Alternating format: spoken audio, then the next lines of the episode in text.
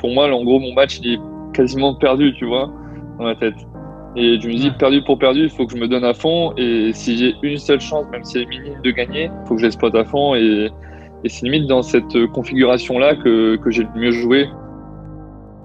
Tu écoutes la chaîne The Court, s'entraîner au tennis avec des pros, la chaîne de ceux qui veulent prendre le contrôle de leur jeu et de leur match pour pouvoir gagner et se surpasser sur le terrain.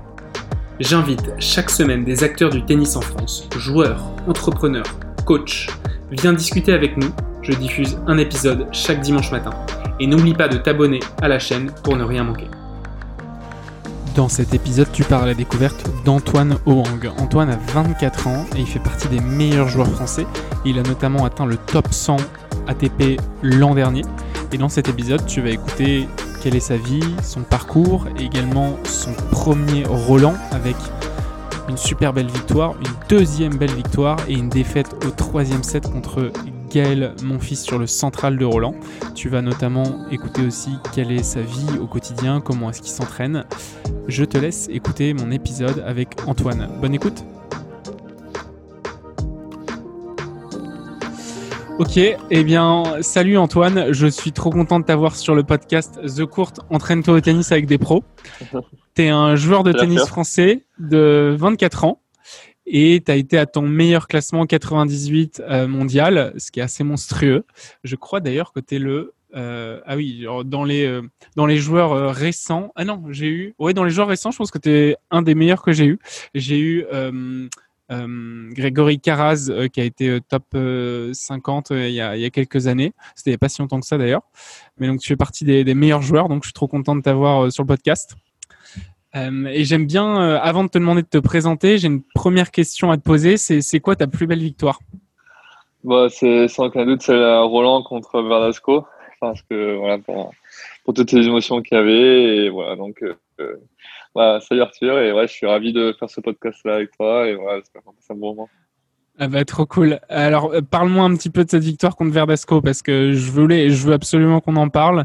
Euh, raconte-nous un peu c'est la philosophie du match, comment s'est passé, euh, qu'on rentre dedans là, avant de te présenter. Bah, c'était, c'était déjà le, deuxième tour de, de Roland, donc j'ai eu la wildcard et déjà rien quand j'ai eu l'annonce de la wildcard de la Fédé, bah, j'étais aux anges. Et euh, premier tour contre Doumour, euh, c'était un match assez euh, tendu quand même pour moi parce que c'était une première. Et, et finalement, je m'en sors en, en 4-7 contre un joueur qui, est quand même solide, qui est très hargneux, etc. Donc c'était une bonne victoire. Et le deuxième tour, je suis arrivé vraiment dans l'état d'esprit de, profiter au maximum. Et je savais que je jouais Velasco, j'étais vraiment pas le favori du tout. Euh, mais au fond de moi, je me suis dit, bah voilà, si, j'ai une chance quand même de l'embêter, bah, je, vais, je vais tout faire pour, euh, pour, pour, le faire parce que ça va être marrant de, de voir comment, si j'arrive à le pousser dans ses retranchements, etc. Et puis, dès le début, en arrivant sur le cours numéro 1, je me sentais super bien, le public était derrière moi et tout. Donc, euh, donc voilà, c'était vraiment un super souvenir, des super sensations, je pense un bon niveau de jeu. Euh, et, le scénario est top avec voilà, un public qui pousse du, premier au dernier point, et etc. Je des balles de 7, j'arrive à, voilà, passer devant et à gagner. Donc c'est super souvenir. Comment tu as dormi euh, la nuit d'avant? Bah, honnêtement, j'étais vraiment assez détendu parce que j'avais aucune, aucune attente. Et c'est ça qui, qui, est beau, c'est que dans, dans ce genre de, de performance, c'est voilà, si c'est arrivé dans un état comme ça où on n'a rien à perdre, tout à gagner. Et voilà, c'est le but de, chaque match, même peu importe le joueur qu'on joue, le classement en face, d'arriver dans cette euh, même état d'esprit, même si, si le contexte s'y prêtait, parce que j'étais encore moins le favori. Mais, mais voilà, c'est des états mentaux qui sont, sont tellement agréables finalement, parce qu'on arrive relâché sur le terrain et puis on profite du moment présent, on, on oublie tout ce qu'il y a autour et c'est top. Combien il était lui en classement à ce moment-là? Je crois qu'il était top 30. C'est ta meilleure victoire? Euh, Ouais. Lourd. ok, est-ce que je peux te demander du coup de te présenter euh, Prends ton temps de nous dire qui tu es, d'où est-ce que tu viens, comment tu es arrivé au tennis? Bah alors moi je viens de Toulon à la base et euh, bah, j'ai commencé le tennis très très tôt avec, avec ma famille parce que tout le monde est passionné de, de tennis dans la famille et, et on a même un cours de tennis dans le jardin, donc euh, ça, ça, joue beaucoup au tennis. et euh, voilà, donc c'est mon père qui m'a transmis cette passion de, bah, de, de s'entraîner et tout, mais c'était pas forcément dans, dans, le but de devenir un champion euh, tout jeune. C'était vraiment le but de, de s'amuser. Et puis, puis rapidement, comme j'ai un caractère un peu perfectionniste, mon père aussi, bah, j'ai voulu être, être le meilleur. Donc d'abord, c'était battre mon grand frère.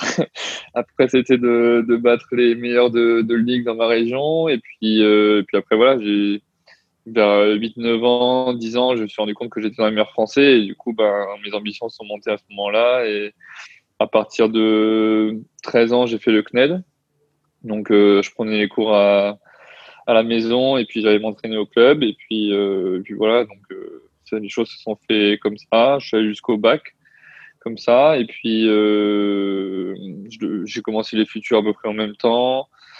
Je suis monté euh, ouais, jusqu'à peut-être à 400e place mondiale euh, à peu près en faisant en faisant la fois en faisant la fois des études que j'ai fait STAPS et, euh, alors je te, je te coupe un petit peu pour revenir un petit peu plus tôt.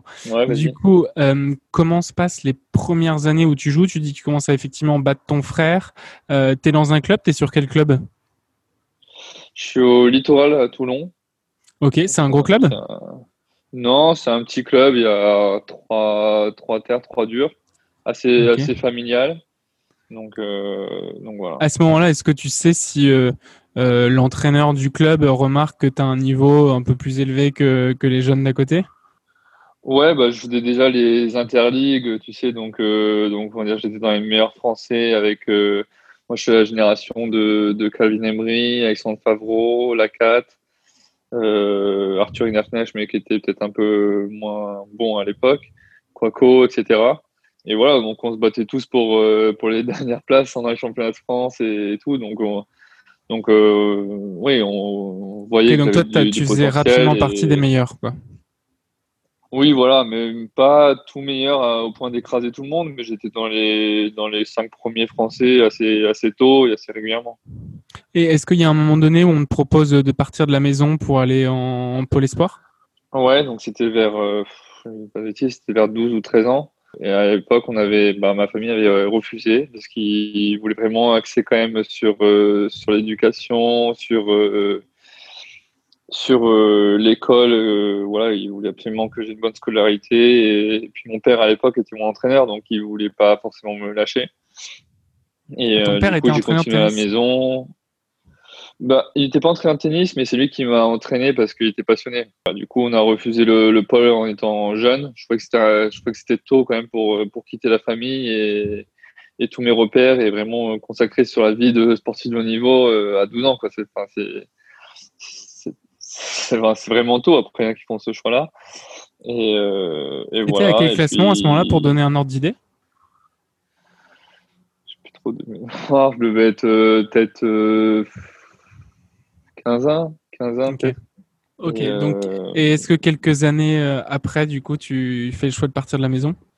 Ouais, bah après, je, je, me suis entraîné quand même chez moi pendant longtemps et longtemps au littoral aussi en continuant mes études de, en STAPS parce que parce que voilà, j'étais j'étais toujours 600 euh, et quand j'ai fini Staps vers 21 euh, 22 ans j'étais 400 donc euh, loin quand même des, des tout tout meilleurs et, et j'ai toujours ouais, j'ai toujours un peu un peu hésité à lâcher toutes mes études pour faire que du tennis parce que dans ma famille ben c'était pas forcément le choix que qu'on me poussait à faire. Donc voilà, on m'a dit surtout assure quand même tes arrières, etc. C'était vraiment prudence plutôt que se jeter les, la tête la première dans un projet comme ça. Et, euh, et quand j'ai eu ma licence et que j'ai eu, quand je devais avoir 21, euh, 21 ans, et, euh, je me suis dit, bah voilà, maintenant, Maintenant, j'ai écouté quand même ce qu'on m'a dit de faire. J'ai eu, ma licence, etc. Maintenant, j'ai vraiment envie d'essayer quand même à fond parce que je pense que je vais le regretter.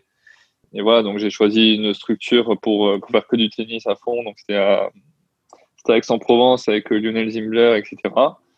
Et, euh, et de là, j'ai quand même pas mal progressé sur ces trois, dernières années en, bah justement, comme tu disais, en atteignant le top 100 au bout de, trois ans.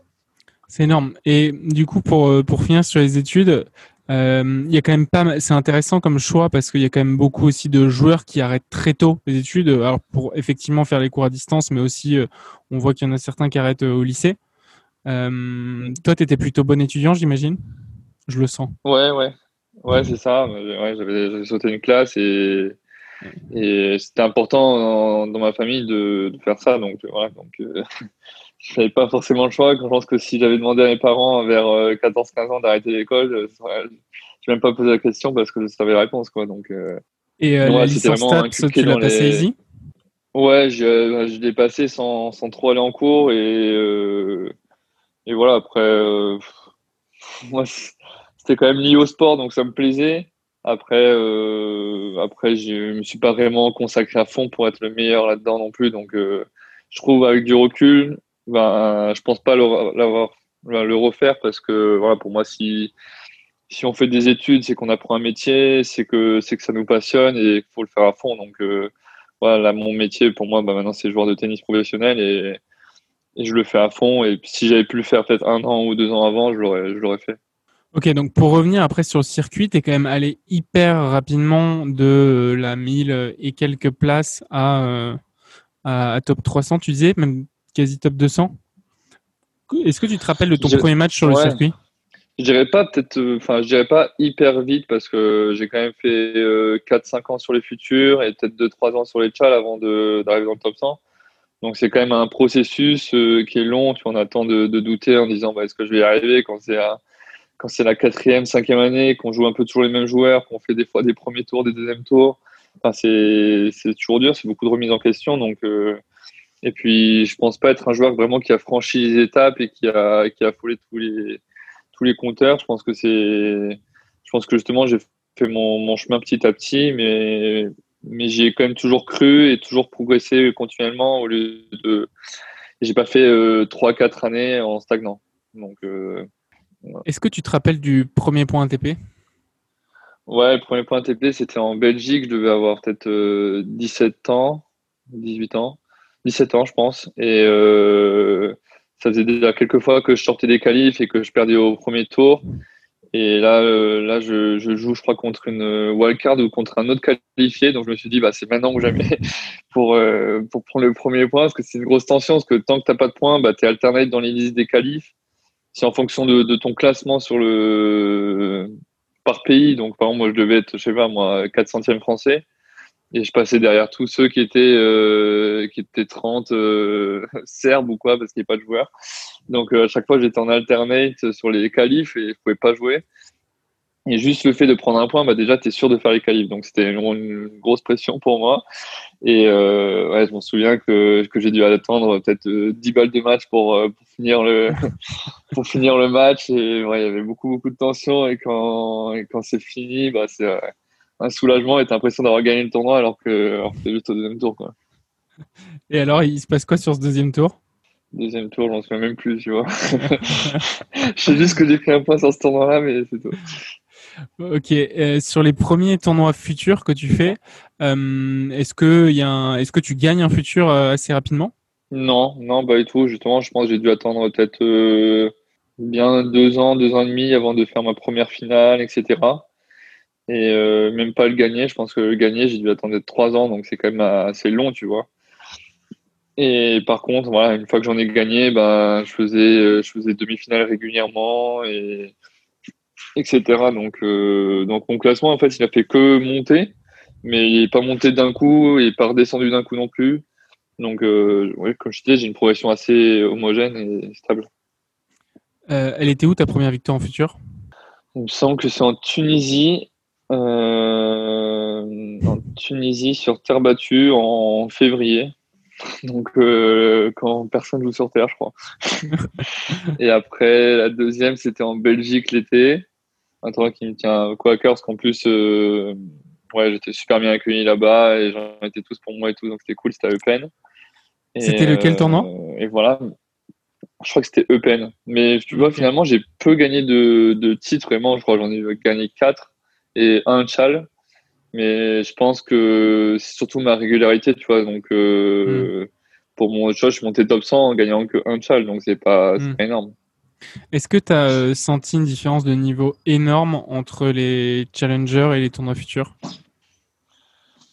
J'ai pas senti vraiment une différence de niveau, mais plus on a les conditions de jeu. Donc euh, le fait qu'il y ait des changements de balles euh, tout le temps, le fait que qu'on puisse s'entraîner avec des balles neuves régulièrement, etc. Bah, le, je trouve que c'est plus facile de jouer dans des conditions comme ça et tout le monde joue mieux. Hmm. Donc, euh, donc voilà, c'était. Puis, puis c'est un peu comme à Roland. Je pense que la première année, quand je suis arrivé en Tchad, j'avais vraiment rien à perdre.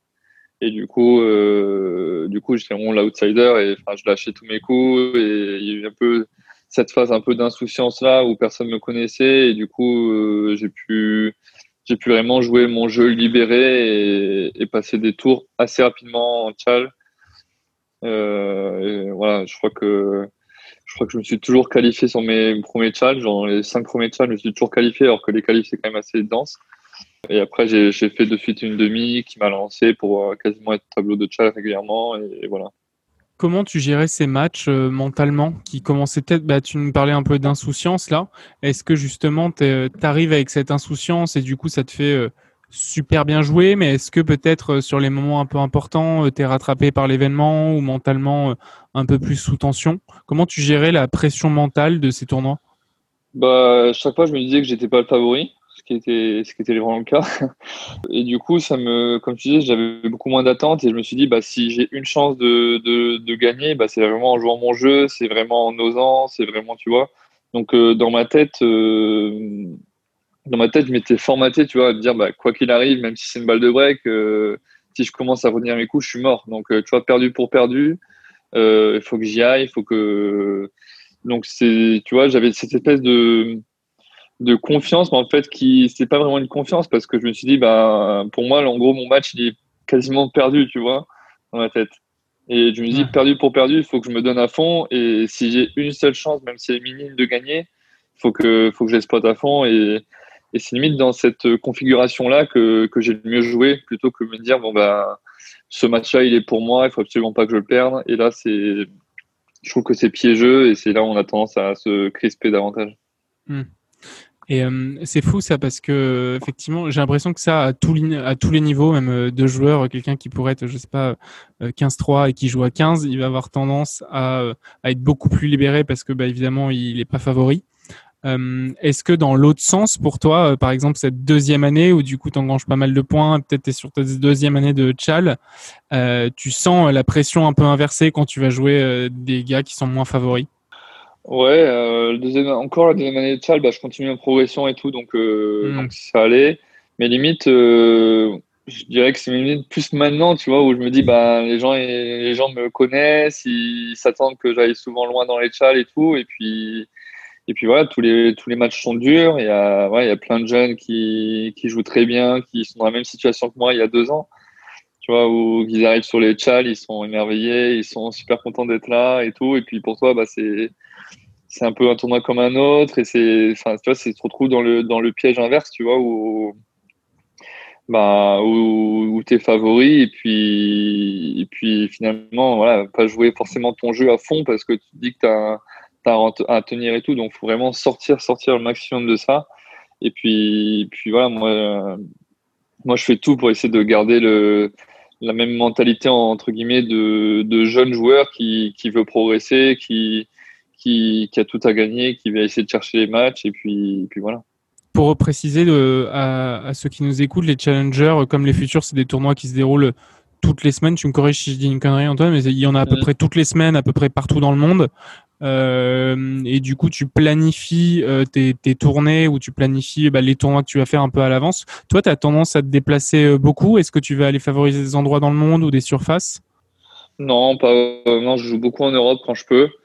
Donc voilà, après, là, pour les plus gros tournois, que ce soit les grands chelems ou quand j'ai l'opportunité de faire des gros tournois à l'étranger, bah, je, je, le fais, je prends l'avion et tout.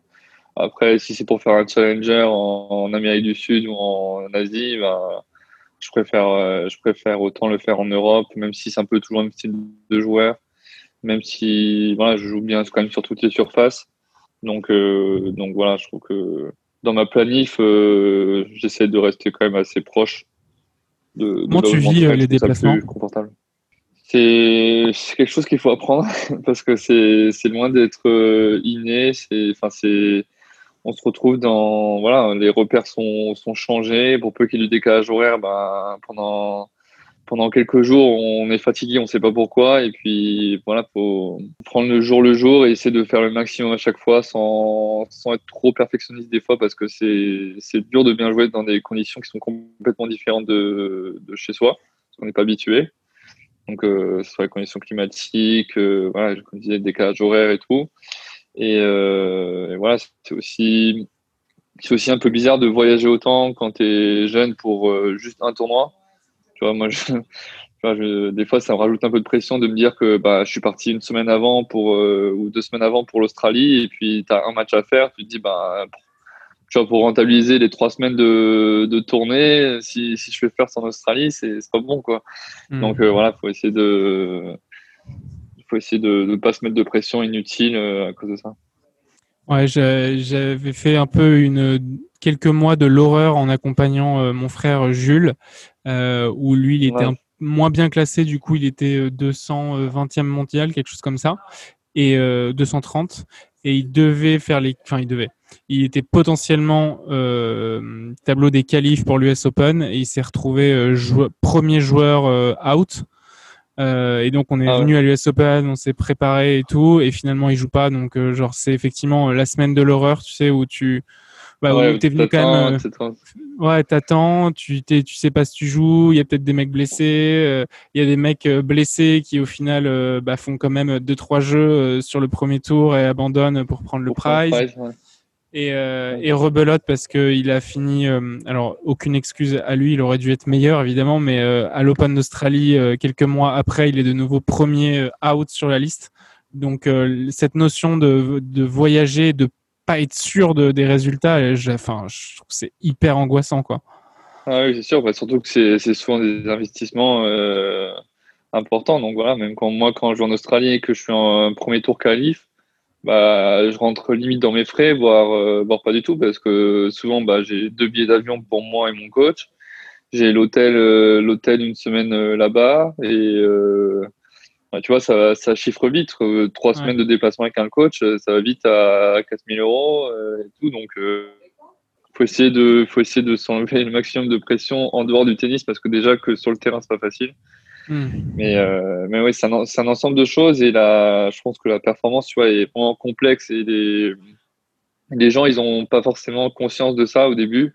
Ils disent bah, que tu joues au tennis en Australie ou à côté de chez toi, c'est pareil, euh, etc. Enfin, non, enfin, quand tu quand y es et quand tu connais le circuit, tu sais que qu'il y a plein de choses qui rentrent en ligne de compte et c'est pour ça d'ailleurs que, que souvent c'est plus facile de, de bien jouer euh, quand on est à la maison, comme on dit, que ailleurs. Quoi. Tu as fait un Open d'Australie? J'ai fait deux fois, deux fois les qualifs. Euh, cette année et l'année dernière? Euh, Ouais, c'est ça. Est-ce que tu as réussi à passer un tour? Non, deux fois pour les tours, c'est pour ça que je dis pas. ok, alors, alors euh, et tu avais joué qui ces deux années-là? Cette année, je jouais Maxime Janvier et l'année d'avant, j'avais joué à Revalo, je crois. Ok, pareil, c'est hyper chaud euh, et j'y pensais euh, récemment. Euh, aller jouer en Australie et jouer contre un Français, ça doit juste être tellement bizarre, quoi. Tu dis, mais on aurait pu faire le match. Ouais, et puis, ouais, et puis enfin, je pense aussi, ouais, c'est un des premiers tournois de l'année. On a un peu un manque de repères, et etc. Donc, au-delà du, du, jeu, tu vois, qui est déjà compliqué parce que tout le monde joue bien, bah, il y a aussi le facteur mental qui, est, qui rentre en ligne de compte et c'est c'est vrai que le tennis c'est un sport très très compliqué plus que plus que ce qu'on imagine parce que parce que c'est un sport individuel c'est un, tout tout rentre en ligne de compte et c'est vrai que l'aspect mental là on en parle beaucoup mais c'est un, un aspect voilà super important et encore plus haut niveau. Pour revenir en 2019 donc tu as la wildcard euh, pour faire Roland. Ouais. Comment tu reçois cette wildcard? Est-ce que tu es sur une échelle de 0 à 100 tu étais euh, sûr de l'avoir à combien? Je sais pas trop parce que j'ai jamais eu de wildcard de ma vie, donc tu vois, c'était la première. Donc euh, même sur les même sur des challengers, bah, j'ai jamais été dans les plus jeunes, comme je te disais. À, tu vois, à 22 ans, j'étais 400, 450, et donc c'est loin d'être très bon. Et, euh, voilà, donc euh, donc j'ai toujours fait un peu mon petit bonhomme de chemin, un peu à l'écart de, la Fédé, etc. Et là que la que la Fédé une wildcard, bah, c'était c'est une grande reconnaissance et surtout c'est un, un rêve qui devient réalité parce que Roland, j'avais l'habitude de le voir à la télé.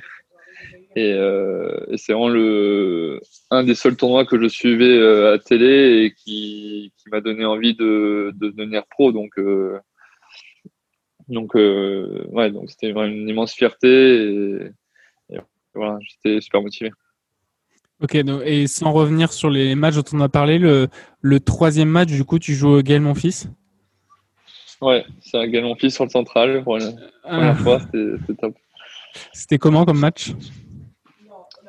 C'était euh, assez impressionnant de, rentrer sur le central et un peu crispant aussi parce que parce que ouais, j'ai l'impression que c'était le match qu'on attendait et limite euh, ouais, j'avais un peu le fait de confirmer un peu ce que j'avais fait il y a deux jours et contre un joueur contre Gaël aussi qui, qui demande à chaque fois de de faire un ou deux coups en plus ou trois pour, pour gagner un point, c'était très compliqué. Il faisait très chaud en plus cette, cette journée-là, je n'étais pas forcément bien géré. Et du coup, euh, du coup voilà, je pense que j'aurais pu mieux jouer, mais le, con, le contexte a fait, et puis le joueur en face a fait que c'était vraiment pas facile de jouer ce meilleur tennis ce, ce jour-là. Quoi. Ça fait quoi en score? Ça fait euh, 3-7, genre 6-3, 6-3, 6-4 ou 6-3, 6-3, 6-2. Ok. Un bon résultat, du coup, avoir une wildcard et, passer deux tours, perdre au troisième tour. Et beau prize money, j'imagine que c'est le plus beau prize que tu as pris à ce moment-là Ouais, ouais, de loin. De loin, parce que sur les, sur les comme je disais, avec, le, avec les coachs et tout, qu'on qu essaye d'avoir régulièrement et tout, bah, on équilibre le budget. Et puis, c'est vraiment les grands chelems qui font que bah, on peut gagner sa, sa bille ou pas. Et puis, ça, ça assure pendant pendant un an ou deux euh, voilà, une stabilité financière euh, pour monter sa team autour de soi qui est, qui est intéressante. Est-ce qu'il te reste encore des sous euh, depuis ce moment-là? Ouais, oui, après, il faut payer les impôts quand même dessus. Ok. mais, mais, oui, parce que voilà, je suis pas trop dépensier, j'essaie quand même d'être assez raisonnable avec ça et souvent l'argent que, que j'ai, j'essaie d'investir dans, dans mon projet. Donc, euh, donc voilà. Euh, deux, mois et quelques après ce Roland, tu fais l'US Open. J'ai vu que tu fais ton premier match en 5-7. Euh, ça fait quoi physiquement de jouer un match en 5-7 C'était sur le moment, ça allait parce que avec l'adrénaline et tout, euh, j'ai tenu. C'était plus le lendemain et le surlendemain qui était compliqué. Donc, c'est là où je me suis dit que pour pour les tout meilleurs, euh, enchaîner des matchs en 5-7 avec une intensité de, de fou et de pouvoir enchaîner, c'est incroyable. Donc, euh, donc ça, ça demande encore plus d'entraînement physique et, et, on rentre dans une, ouais, dans une dimension euh, ouais, où c'est vraiment un combat physique et on sent le. On sent tout l'impact de, de, ce, ouais, de cette dimension-là aussi sur le jeu parce que voilà, quand, quand on n'avance plus, bah, c'est dur de jouer. Quoi. Mmh.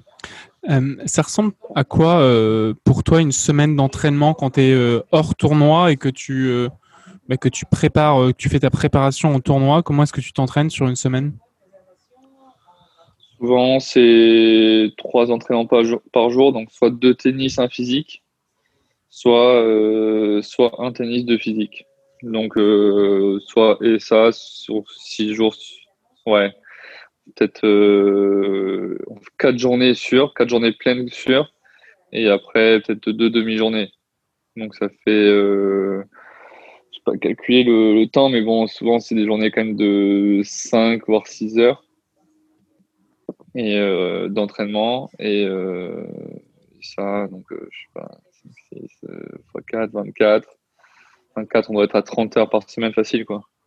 Est-ce qu'il y a des matins où tu n'as pas envie de t'entraîner? Ouais, ouais, c'est sûr, parce que quand c'est d'un côté, c'est vraiment répétitif. Donc on le sait, surtout quand, quand on n'arrive pas à faire ce qu'on veut, bah, c'est très frustrant.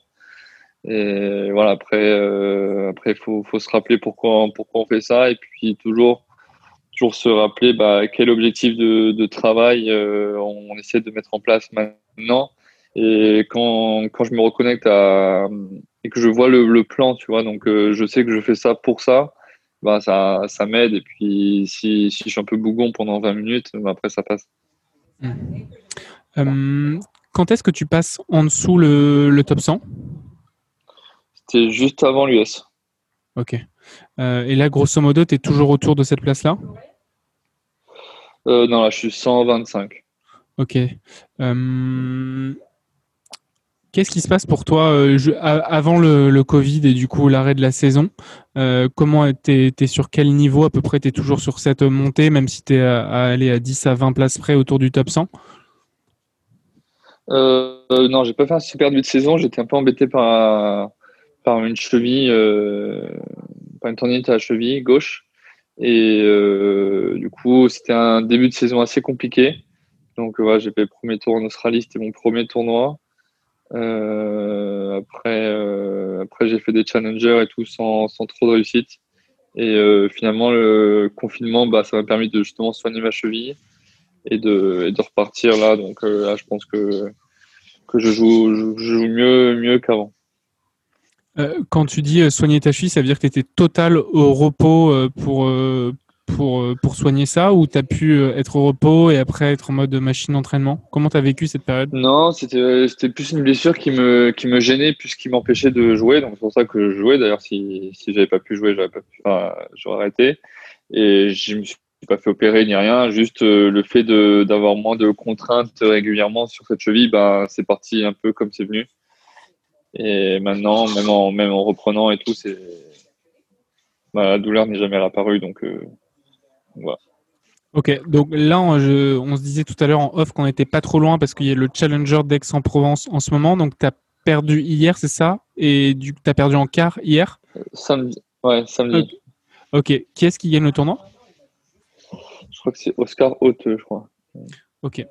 Euh, du coup, c'est quoi les prochains tournois, les prochaines semaines pour toi? Là, je pense que je vais faire deux semaines d'entraînement avant Roland. J'attends la J'attends l'annonce de, de la wildcard de tableau ou pas qui doit être euh, demain. Donc, euh, si, si je l'ai, bah, ce sera mon programme. Sinon, bah, les qualifs à la semaine d'avant. Et, euh, et après, bah, le calendrier est sorti. Donc, c'est un peu. c'est un peu mitigé parce qu'il y a des 250 sur terre battue après Roland encore. Donc ça fait pousser la saison sur terre battue assez loin. Et, après, ça part en île d'or. Donc là, le, il va falloir faire un choix. Je ne sais pas encore. je ne sais pas encore ce que je vais faire, mais je pense plutôt partir sur une île d'or. Comment tu sens ce Roland? Je pense qu'il va être un peu spécial. Parce que parce qu'il n'y a pas beaucoup de la saison sur va être très courte finalement pour les pour les meilleurs. Ils vont juste faire Rome et Roland. Donc euh, peut-être qu'ils ont un peu moins de, de repères que, que les autres années. Et euh, donc, je pense que voilà, tout le monde aura sa chance. Et, voilà, donc j'espère que le public pourra venir à Roland. Ben, pour l'instant, c'est ce qui a été annoncé. Sinon, c'est assez spécial. Et, euh, voilà, de toute façon, on y retourne toujours avec, euh, avec grand plaisir, une grande motivation. C'est le tournoi qu'on préfère nous en tant que Français et on veut tous briller là-bas. Donc, je pense qu'une fois rentré sur le terrain, il y aura les souvenirs aussi de, de 2019 qui vont, qui vont remonter. On se posera pas trop de questions. Bah, j'espère que tu vas tout déchirer. À part, à part toi, qui est-ce que tu veux gagner? Je pense que Rafa quand même. je pense qu'on ne peut pas l'oublier. Après. Euh... Quel enfer. Ouais. Après, il y a Tim qui reste sur, sur deux finales, qui vient de gagner l'US. Euh, donc, il euh, faut voir s'il arrivera à enchaîner aussi, parce que c'est pas facile d'enchaîner physiquement à si peu d'intervalles. Donc là, le grand favori, c'est Rafa. Ouais. Euh, pour revenir à toi, c'est quoi tes ambitions sur euh, les trois prochaines années? Où est-ce que tu as envie de te situer en termes de place? Euh, Est-ce que tu penses justement par rapport aux places ou plus au niveau de jeu? Comment tu vois les prochaines années qui sont plutôt décisives pour toi sur, sur ta carrière? Ouais, bah, je vais avoir 25 ans et, c'est le moment pour moi de, vraiment passer un cap et c'est m'installer dans, le top 100 et de faire les plus gros tournois. Donc c'est ça qui me pousse au quotidien. Et, euh, et, voilà, donc je sais que ça passera par un travail régulier sur, euh, sur ce qui fait ma force, donc mes, mes séquences fortes, etc. Et aussi sur euh, voilà, développer d'autres d'autres d'autres schémas, être un peu plus patient, etc. Parce que parce que voilà, tous les points sont chers, donc il faut les travailler bien et bien les préparer. Et, voilà, moi, ce qui me fait rêver, c'est de participer au plus grand tournoi, pouvoir croiser et me confronter aux meilleurs joueurs du monde. Et voilà, c'est ça qui me fait rêver depuis tout petit, voir où jusqu'où je peux aller, quoi. Donc, et puis à la fin de ma carrière, pas avoir aucun regret et, et me dire que, bah, que l'histoire était belle, quoi. Tu penses que tu peux descendre en dessous le top 20 On verra, je pense étape par étape. Déjà, déjà si, je, m'installe sous le top 70, après, euh, et en me confrontant régulièrement aux meilleurs, j'aurai j'aurai une idée plus claire sur la, sur la question, parce que pour l'instant, bah, c'est pas vraiment les joueurs que j'ai l'habitude de jouer. Et, euh, et voilà. Ok. Deux dernières questions à te poser euh, pour terminer. La première, c'est où est-ce qu'on peut te retrouver en ligne pour suivre tes actus tennistiques et te encourager? euh, bah, Sur Insta. Ouais. Sur Insta, donc euh, c'est Antoine Orang, 1995. D'ailleurs, à partir sur Instagram, j'ai entendu de plus en plus, là pour avoir revu un peu quelques joueurs que j'avais pas croisés depuis longtemps, que vous recevez des messages d'insultes sur Insta quand vous perdez un match euh, sur les mecs qui parient. Ouais, ouais, beaucoup. Bah, tout, chaque fois, je... à chaque fois, et c'est assez. C'est chiant parce qu'on voilà, on... se dit que les gens ils se permettent de, de dire des choses qu'ils n'auront jamais dire en face et sous prétexte que que ce soit sur Insta, il se permet de tout dire, mais bon, c'est même si, si on n'y prête pas attention vraiment en tant que joueur, parce qu'on sait que que c'est des parieurs et que qui sont pas forcément sérieux dans leurs menaces, etc. C'est voilà, c'est toujours chiant parce que c'est de la méchanceté gratuite et, voilà, c'est c'est un peu, je trouve, un peu les dérives de de la société. Enfin, je trouve. Euh, les gens ils se permettent de tout dire comme si comme s'il n'y avait pas d'humain en face, donc c'est lourd. Enfin, je trouve ça hallucinant. Euh, Jules qui fait des tournois en ce moment ici, euh, euh, du coup des matchs qui sont non homologués, sur lesquels effectivement il des paris.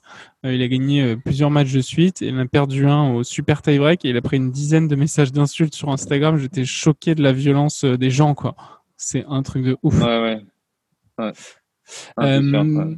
Dernière question. J'ai l'impression que les, les instances font pas assez de, choses pour ça. Enfin, ouais, c'est ouf. Que ce soit Instagram ou même la l'ITF ou l'ATP, ben, on, les, on les signale, ces, ces gens-là, et on a l'impression que bah, qu'ils sont impunis, qu'on, enfin, que les, qu'on, s'en fout, quoi. Donc, euh, donc ouais, c'est, chiant. Euh, dernière question, Antoine. Si tu devais recommander à quelqu'un de passer sur euh, le podcast The Court, entraîne-toi au tennis avec des pros, qu'est-ce que tu pourrais recommander? Comme ça, euh, t'es écrit. Greg, Greg Barrère, tu l'as vu? Non. Non, tu l'as pas vu? Bah, oui, super, super sympa. de toute façon, tu déjà mes deux meilleurs potes, Greg Jacques et Blabonze. Donc euh, voilà, euh, Julie doit en connaître euh, pas mal sur, sur tout ce qui est futur, challenger, etc., les à côté du tennis, NGT et tout, tout le tennis français, il doit, il doit bien connaître ton frère. Donc voilà, tu peux lui poser plein de questions. Oui, et je note Greg Barrère. Cool.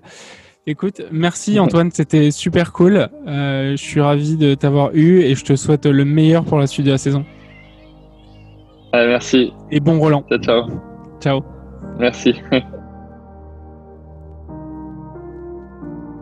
si tu en es arrivé jusque-là, c'est certainement que tu as aimé l'épisode. Si tu as envie d'aller plus rapidement dans ta progression au tennis, je t'ai mis en dessous le lien d'une formation gratuite va te permettre de t'entraîner pendant 5 jours au coup droit.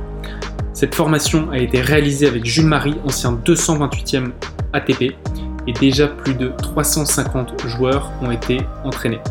A bientôt